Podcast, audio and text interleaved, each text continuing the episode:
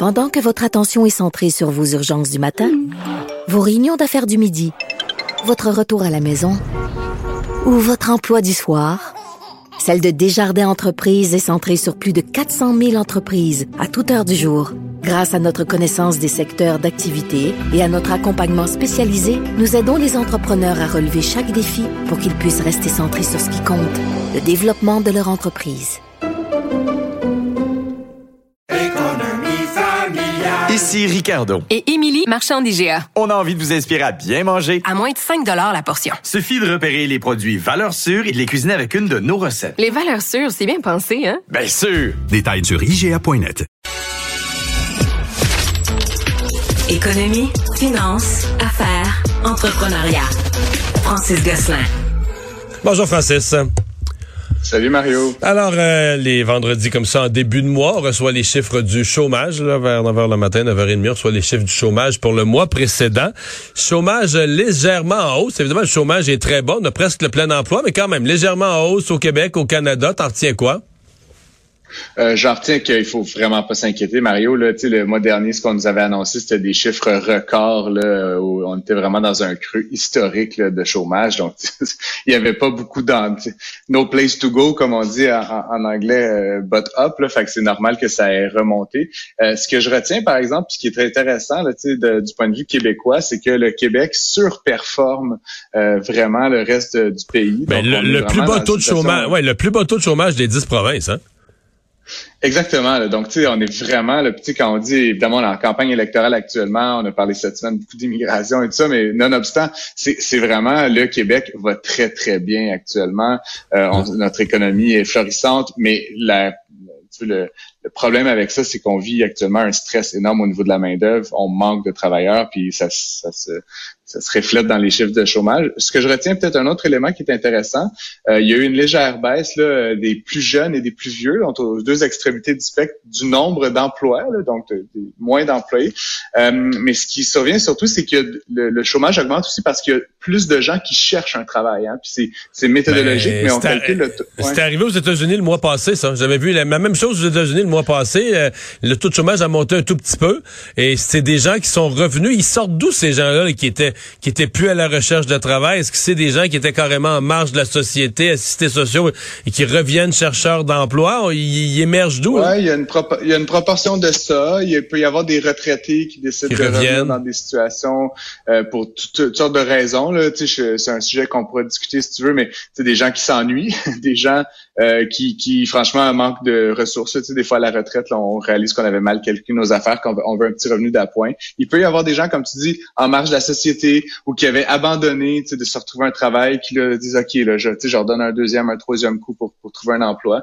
Euh, il y a des gens qui peuvent avoir décidé de prendre un, quelques mois off. Là, on, on a beaucoup parlé de la grande démission. Là, euh, et puis tout ça. Donc, les gens qui, qui quasiment décident qu'ils veulent plus travailler dans la vie. Là, faut quand même gagner sa vie, mais qui prennent euh, peut-être un peu de leurs économies pour vivre euh, six mois là-dessus. donc, euh, il y a toutes sortes de profils, mais c'est intéressant donc de voir que le taux de chômage augmente pas tellement à cause qu'il y a moins d'emplois disponibles, mais parce qu'il y a plus de travailleurs qui souhaitent être en situation d'emploi. Puis donc, c'est une bonne nouvelle aussi, somme toute. La caisse de dépôt, on a parlé de son placement dans la compagnie indienne Azure, la compagnie énergétique Azure, qui avait planté de façon terrible. c'est quoi une bonne nouvelle et ça rebondit? Ben, tu bonne nouvelle sur trame de mauvaises nouvelles, mais en fait, donc depuis le début de l'année, c'est une entreprise qui valait autour de 1 milliard de dollars de capitalisation boursière. L'action encore aujourd'hui, au prix que, que, je vais vous annoncer, qui est de 5,90 US, a perdu 67% de sa valeur. Donc, l'entreprise aujourd'hui vaut 378 millions de dollars. La bonne nouvelle, c'est que au début de la semaine, elle en valait comme pas loin de 200. Là, fait que c'était vraiment une catastrophe. Ça avait perdu presque 80 Donc, la bonne nouvelle derrière tout ça, c'est que depuis cinq jours, donc depuis le début de la semaine, et ça a continué là, entre le moment où j'ai préparé la chronique, puis maintenant, on est à plus 71 aujourd'hui. Donc, l'action a presque doublé dans la journée aujourd'hui.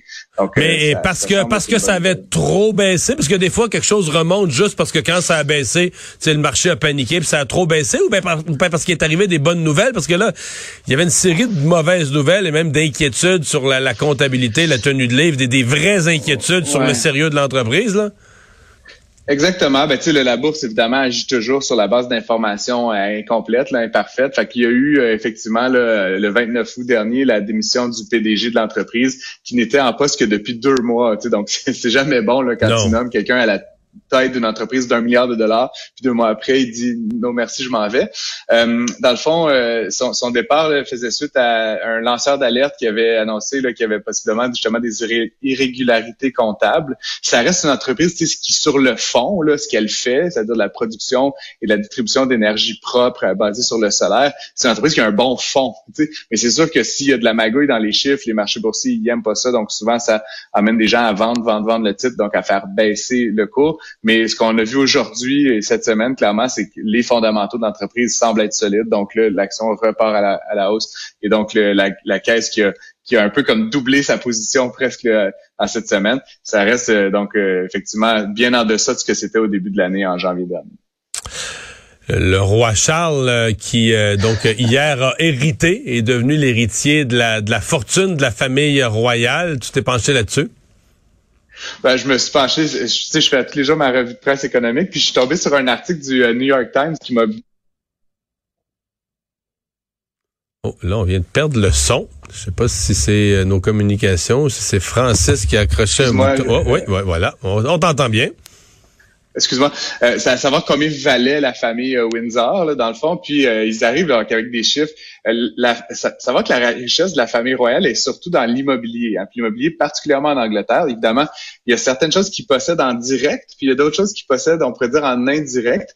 Euh, donc, notamment, là, il y a des ententes avec l'État qui fait en sorte qu'ils récupèrent une partie de tous les bâtiments un peu patrimoniaux là, qui sont à la famille en usage, mais pas vraiment à la famille. Euh, puis sinon, euh, ben, donc, ce que ce que ce que le New York Times conclut en fait, c'est qu'ils ont comme 28 milliards d'actifs, mais ils génèrent un rendement de à peu près 2% là-dessus. Ce qui est très bien pour toi et moi, Mario, faire 400-500 millions par année. on, on vivrait avec moi. Du, du 2% annuel, c'est pas terrible, là. Ben, tu sais, je dis, Christy, tu sais, on, on, peut bien chialer contre la caisse de dépôt et tout, qui fait des, pertes et tout.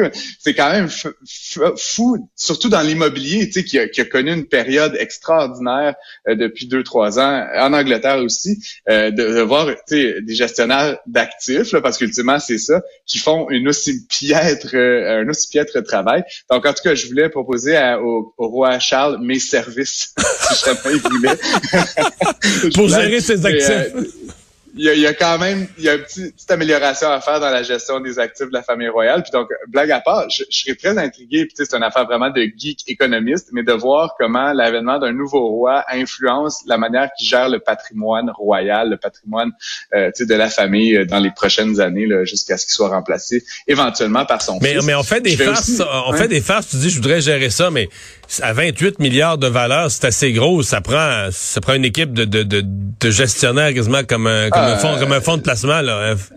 C'est, c'est, un fonds de placement. En, en, finance, on appelle ça un family office, donc un, bureau de famille. Puis généralement, effectivement, il y, a, il y, a, plusieurs personnes, 5, 10, 15 personnes qui vont gérer les actifs, qui vont acheter et vendre.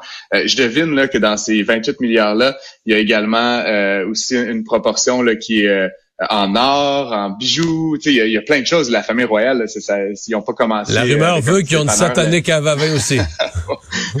ça, ça, doit aussi. Fait que, en tout cas, juste pour dire, je, je vais, je te reviendrai là-dessus dans quelques mois. Je vais tu sais, j'ai fait ça là aujourd'hui, mais euh, comment c'est géré les, actifs d'une famille royale? Qui gère ça? Puis ultimement, quel, quel degré de liberté ils ont? Je pense pas qu'ils peuvent vendre puis acheter là, comme toi puis moi, on vend puis on achète notre maison. Là, non, dans l'immobilier, il doit y avoir plusieurs euh, propriétés, c'est ça, là, qui sont comme... Mais ils ont des centres d'achat puis des tours à bureau ah, qui ont absolument rien à voir avec là, euh, les, les dorures là, impériales. fait que, à suivre, une affaire à suivre avec le, le, roi qui, qui est maintenant en fond depuis hier. J'ignorais qu'il y avait des centres commerciaux, un centre commercial royal. Parle-moi de ça.